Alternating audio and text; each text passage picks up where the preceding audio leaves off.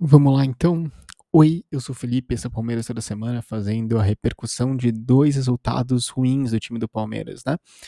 Primeiro jogo, o Palmeiras jogou contra o São Paulo no Morumbi e teve um jogo bom, né, do Palmeiras contra o São Paulo, que foi uma virada de 2 a 1 no finalzinho, e depois um jogo em que foi 1 a 0 para o São Paulo, repetindo muito, parecia a história do primeiro jogo, só que dessa vez sem a virada, né? Um multiverso em que o Gustavo Gomes não fez o gol de cabeça, nem o Murilo. E dessa vez, o Palmeiras novamente jogou mal, o São Paulo dominou a partida e se mostrou um dos adversários mais difíceis do Palmeiras a disputar. Né? No Morumbi, eu acho que se tornou uma casa complicada da gente jogar.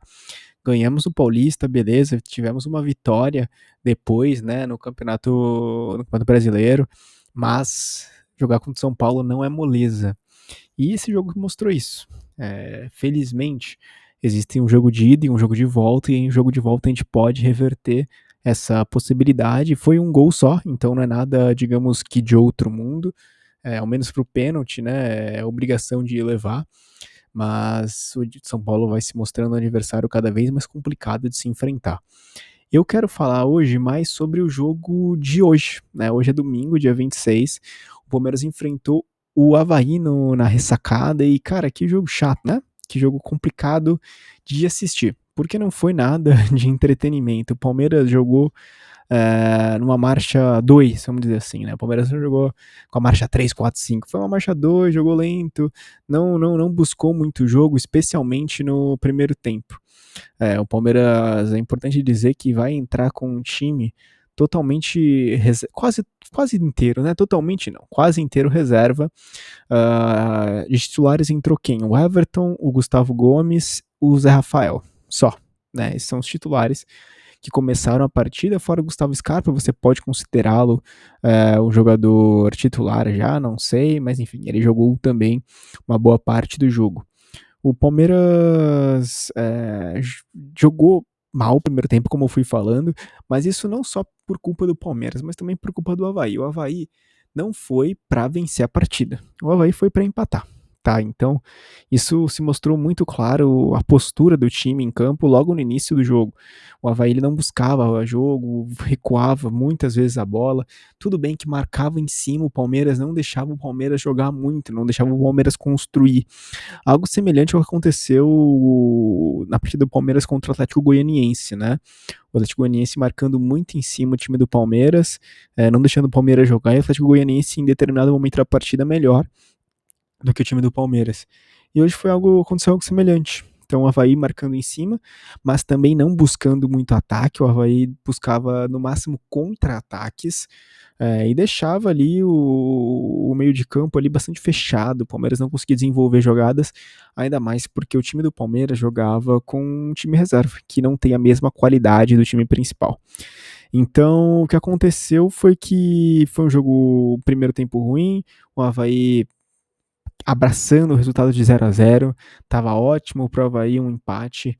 Uh, então o Havaí vai atacar muito pouco, vai fazer cera desde o primeiro momento do jogo. Muito jogador caído. Ah, estou lesionado. Ah, que dor. Não aconteceu nada. Eles queriam muito perder tempo, né? Jogar contra o Palmeiras não é fácil. Uh, e para eles sair com um empate contra o líder do campeonato já seria fantástico. E foi o que eles buscaram. E conseguiram no final das contas, né? No final do primeiro tempo vai ter um pênalti que é um pênalti provocado pelo Gustavo Gomes. É, isso, poxa, faltando um minuto para acabar o primeiro tempo, o Gustavo Gomes ele faz o pênalti, né? Isso foi um motivo de questionamento, né, dos torcedores do Palmeiras. Ah, não foi pênalti, ah, foi pênalti. É, para mim foi claramente pênalti, tá? É, não tem muita discussão. O Gustavo Gomes chega com força no atacante, sei lá quem do Havaí, né? E acaba cometendo a infração, infelizmente. O Everton, ele até acerta o canto na hora de, de pegar o pênalti, mas a bola passa. E é um pouco é um pouco triste, né? Porque o Everton é um goleiro fantástico, mas ele não tem essa capacidade de pegar pênaltis, porque ele pulou, a bola já estava dentro do gol fazia tempo. Não sei muito bem qual o treinamento em relação a pênaltis e tal. É, se o Everton é orientado a esperar o, o jogador bater, ele, não sei, vai que ele chuta no meio e o Everton é, espera um pouco e depois, se não for no meio, ele dá o salto e tenta segurar a bola. Enfim, dessa vez o Everton estava muito atrasado, apesar dele ter acertado o, o canto do, do, do pênalti. É, então o primeiro tempo foi assim, a gente saiu derrotado num jogo muito chato. É, eu acho que foi um jogo que, se você assistiu pela Globo, foi um jogo que mais puxou propaganda na história, né? Porque você assistiu o jogo na Globo, a bola sai para fora, o, é, o Kleber Machado, ele chama publicidade. E ele chamou publicidade, poxa, inúmeras vezes dessa vez. Foi algo. Porque não estava tendo partida, eu acho que é isso, né? Então, jogo muito tempo parado, pouco tempo de bola rolando, jogo muito chato, muito chato de se ver. Enfim. É, no segundo tempo, o Palmeiras vai voltar com uma postura um pouco mais ativa e vai fazer um gol logo no início do segundo tempo também de pênalti. E foi um pênalti claríssimo também, sem nenhum questionamento. O Gustavo Scarpa vai bater esse pênalti e bater muito bem. Né? Então, empatamos a partida logo no início do segundo tempo. E aí já o otimismo já se elevou. Né? A gente já acreditava, pô, três pontos, vamos lá, falta pouco, falta um gol, e esse gol saiu. Né? É, vai sair um gol depois de uma alteração do Abel, que ele vai colocar o Rony o, e o Rafael Veiga para jogar, né? É, no lugar do Breno Lopes e do, não sei, talvez o Gustavo Scarpa. E o, quem vai fazer o gol vai ser o Rony, num cruzamento do Wesley, uma boa jogada, né? Que começa com o Gabriel Menino, vai pro Wesley, e o Wesley faz um bom cruzamento pro, pro Rony fazer o gol. É, a partir daí, animação total, Palmeiras garantindo três pontos fora de casa, até que sempre acontece, né? Sempre tem um até que, ainda mais uns jogos horríveis como esse, né? O vai rolar uma falta, essa falta, se eu não me engano, foi uma falta do Gabriel Menino, né? E o Jean-Pierre é uma falta assim muito perto do, do gol. Então, quem sabe bater essa falta acaba fazendo gol, né? A gente não esperava que o Jean-Pierre soubesse bater a falta, mas ele bateu e bateu perfeitamente bem. Uh, teve questionamento, ah, o Rafael Navarro abriu a barreira, o Everton não pulou, mas era uma bola indefensável, tá? Não tinha o que fazer.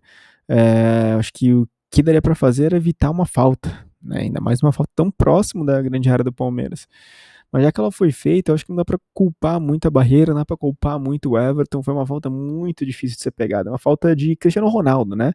É o que o pessoal fala. Contra o Palmeiras, o Jean-Pierre virou o Cristiano Ronaldo, virou o CR7, e o Vladimir virou o Neuer, né? Foi isso que aconteceu. É, o Palmeiras ainda teve outras chances, né? E isso que eu ia falar, uma cabeçada lá que o Vladimir vai pegar super bem. Uh, e outras chances perdidas que eu vou falar mais na questão dos destaques, que eu vou falar agora já, né? Vamos para os destaques. Destaques da partida de hoje, houveram, houve destaques nessa partida? Vamos começar pelo positivo, porque o negativo tem vários, né? Então, vamos começar pelo positivo. Alguém se sobressaiu na partida de hoje? Eu acho que se alguém sobressaiu na partida de hoje foi o Gustavo Scarpa, né? Pensando no Palmeiras, o Gustavo Scarpa também um pouco abaixo do normal, mas jogou bem, né? Eu acho que eh, em relação aos companheiros de equipe, o Gustavo Scarpa se sobressaiu. O Zé Rafael também acho que jogou bem, tá? Então acho que foram os dois. O Zé Rafael ele tem um, um, um drible diferente, que ele sabe girar muito bem o corpo. Então isso acaba ajudando na construção das jogadas, apesar de ter um lance ali que ele precisava ajeitar a bola. Se ele ajeitasse a bola certo, ele tocava pro. Agora me esqueci o atacante que tava ali, se era o Rony, se era o Veiga, é, para fazer o gol. E o Zé Rafael ele coloca muita força na bola e a gente acaba perdendo uma outra chance. Então, assim, eu dei destaque positivo pro Zé Rafael já retirei, tá? É, foi um erro que definiria a partida, tá? Então não vou dar. Vou dar só pro Gustavo Scarpa mesmo, que bate um pênalti perfeitamente bem. É, ele eu acho que é o maior batedores de pênaltis do time do Palmeiras, apesar do Rafael Veiga não errar né, com muita frequência, o Veiga errou uma única vez. Mas eu acho que o, o chute do Scarpa é muito mais forte, muito mais consistente do que o chute do Veiga. Enfim, é, foi um belo gol de pênalti, vamos dizer assim. Né? E foi o único destaque positivo para mim do time do Palmeiras na partida de hoje. Já, inclusive, foi destaque positivo da transmissão da Globo e do SofaScore. Né? Ele recebeu uma nota 7. E vamos lá, destaques negativos da partida de hoje. Esses são vários, né? Dá para dizer o time inteiro, do Everton até o Navarro, do, do, do, goleiro até o atacante. Foi uma partida muito abaixo de todos os jogadores, foi algo até meio que lamentável, né, ver esse jogo. Uh, o Everton mal, Gustavo Gomes mal, Luan mal, Jorge mal, Mike mal, Gabriel Menino mal, Zé Rafael mal, Wesley mal, Breno Lopes mal e os que entraram não tiveram a chance de ser maus, né? Uh, jogo muito abaixo. Acho que se eu pudesse dizer assim, entre os piores jogadores em campo, eu diria que foi. Vamos lá, vamos lá. Quem foram os piores? Para mim, Rafael Navarro. Disparado, Rafael Navarro. Depois eu diria até que foi o Gustavo Gomes, porque foi um pênalti desnecessário, né? Poxa, a dupla de zaga do Palmeiras falhou. O Luan começa mal também, né? O Luan, em 3 minutos de jogo, já tá com cartão amarelo. E ele faz uma falta depois, é, alguns minutos depois de ele ter recebido o cartão amarelo, uma falta forte contra o jogador do Havaí. E para ele ser expulso ali, sei lá, em 20 minutos da partida era muito fácil. Acabou que a sorte nos prevaleceu. Mas, cara, imagina só ter um jogador a menos com 20 minutos de partida, né? É, Gustavo Gomes, pô, pênalti de novo, um pênalti errado do Gustavo Gomes, não precisava. Tudo bem, erros acontecem, né? Não vou criticar o Gustavo Gomes que, pô, na outra partida fez, virou o jogo pra gente. Então, é uma crítica, mas é uma crítica permitindo que erros vão acontecer eventualmente, desde que não se repitam com muita frequência, né? Gabriel Menino também foi mal, não gostei. O Breno Lopes apagado, ele não sei nem se ele entrou em campo. É, o Breno Lopes é um tipo de jogador que ele é bom no segundo tempo em questão de acréscimos, né? E isso se provou mais uma vez. Quando ele começa jogando, ele não tem esse desempenho bacana. Na partida anterior, o Breno Lopes ele vai entrar e ele traz ali um ritmo diferente, ele chega chutando, a bola foi para trave contra o São Paulo, né? É, bola na trave, é, dando uma entortada e tal. E hoje ele estava completamente apagado, não vi o nome Breno Lopes no jogo inteiro. É, não foi para cima, não driblou e teve uma chance de fazer um gol, mas ele, em vez de ele chutar pro gol, ele espera o contato, cava um pênalti e aí a gente acaba, enfim, perdendo bom, boa chance. Não foi um pênalti, não foi pênalti que ele sofreu no contato nem da área. Foi a única chance que o Breno Lopes teve durante a partida, né? Então, poxa, partida ruim do Breno Lopes.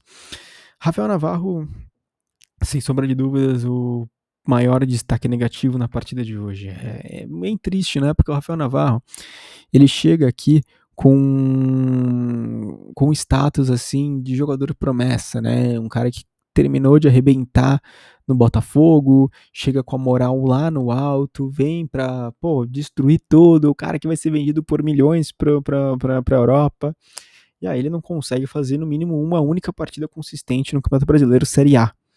Eu não acho que exista uma diferença muito grande de nível. Claro, existe uma diferença, mas contra o Havaí, o Havaí acabou de subir. Rafael Navarro disputava contra o Havaí. Então, cara, eu não consigo entender o que acontece com o Rafael Navarro. É, é meio triste. Não acho que ele tenha espaço agora no time do Palmeiras. E eu sou uma pessoa assim que não gosto de queimar jogadores de forma alguma mas eu acho que neste momento o Rafael Navarro ele precisa talvez ser emprestado para algum outro clube, ganhar rodagem em algum outro lugar, porque no Palmeiras a disputa é muito grande, não há chance para ele se desenvolver aqui, né? É muito difícil você é, dar um médio prazo, longo prazo para um jogador que vai ocupar uma posição tão importante como o ataque do time do Palmeiras.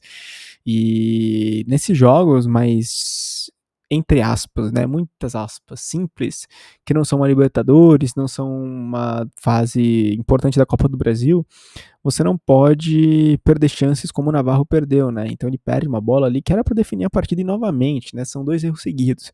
Primeiro contra o Atlético Mineiro, era pra gente decidir aquele jogo lá no lance do Navarro. E agora contra o Havaí, que era decisão. Então são quatro pontos assim que a gente acaba perdendo porque, enfim, foi um erro de finalização, de nervosismo. Eu acho que é muito isso, sabe? Eu, se eu fosse parar para chutar, eu chutaria que é nervosismo, é o peso da camisa, ele não tá acostumado, não tá integrado ao elenco, um jogador muito novo, ele precisa de mais tempo, é, rodagem. Não acho que, no fundo, seja um jogador ruim, tá? Mas eu acho que ele precisa, talvez, de um pouco mais de tempo, um pouco mais de rodagem, uma, um empréstimo, talvez, para algum outro clube ajude ele adquirir um pouco mais de confiança, porque não se sente, eu acho que muito seguro dentro do time do Palmeiras. Uh, enfim, esse foram, esses foram os destaques positivos e negativos da partida.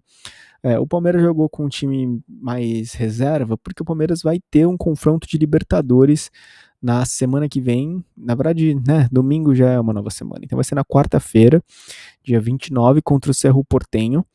E sábado depois, e sábado já tem um jogo contra o Atlético Paranaense, o Atlético Paranaense também que vem embalado. Então é complicado, é uma sequência complicada. É, Cerro Portenho na quarta, Atlético Paranaense no sábado, depois Cerro Portenho é, novamente, e no domingo Palmeiras e Fortaleza, e depois Palmeiras e São Paulo é uma sequência muito, muito complicada, né? O Fortaleza tá, não vem muito bem, mas meteu 2 a 0 no Atlético Mineiro, depois tomou uma virada, enfim, os acasos, né, do futebol, infelizmente. Mas vai ser um jogo difícil, ainda mais jogando lá no Castelão, com o gramado terrível que é ser o Portenho, adversário difícil, Atlético Paranaense, a gente vai reencontrar o Felipão, então vai ter muita pedreira pela frente, e por isso que perder pontos é, nesses jogos que daria pra gente ganhar é tão frustrante, sabe? Porque os jogos mais difíceis a gente não pode não pode vacilar. Né? Então, o jogo contra o Atlético Paranaense a gente não pode perder. A gente não pode perder contra, contra o Fortaleza. A gente não criou uma gordura suficiente. O Corinthians segue na nossa cola. Eu fiquei surpreso com, com o Corinthians. Estou surpreso com o Corinthians. Eu não imaginava que o Corinthians viria tão forte para esse ano. É, imaginava um Corinthians forte, mas eu não imaginava um Corinthians é, disputando o Campeonato Brasileiro como está disputando agora. E além disso, o Corinthians está muito perto de anunciar o Yuri Alberto. Yuri Alberto, atacante ex-internacional, o Palmeiras uma vez esteve interessado nele, né? Ele foi para o Zenit da Rússia e o Zenit da Rússia, todos sabemos a situação geopolítica da Rússia atualmente que não está das mais interessantes. Então, para o Yuri Alberto é mais, mais interessante que ele volte para o Brasil eh, e depois é, quem sabe voltar na Europa, mas para ele, neste momento, é mais interessante voltar para o Brasil. E o Corinthians está oferecendo uma grana boa, pelo que eu entendi, ainda mais porque agora o Corinthians perdeu o jogo, teve contrato rescindido depois das últimas polêmicas, né?